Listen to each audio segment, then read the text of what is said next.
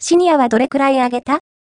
?10 代から70代に聞いた2024年お年玉事情。昨年は物価高騰の影響で個人消費抑制が続く1年となりました。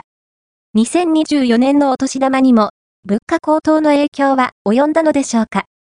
ナッジ株式会社は次世代型クレジットカード、ナッツ、ナッジ、以下、ナッジカードの利用者を対象に今年のお年玉事情に関するアンケート調査を2024年1月1日から3日にかけてナッジカードアプリにて行い、ナッジカード利用者4710人から回答を得ました。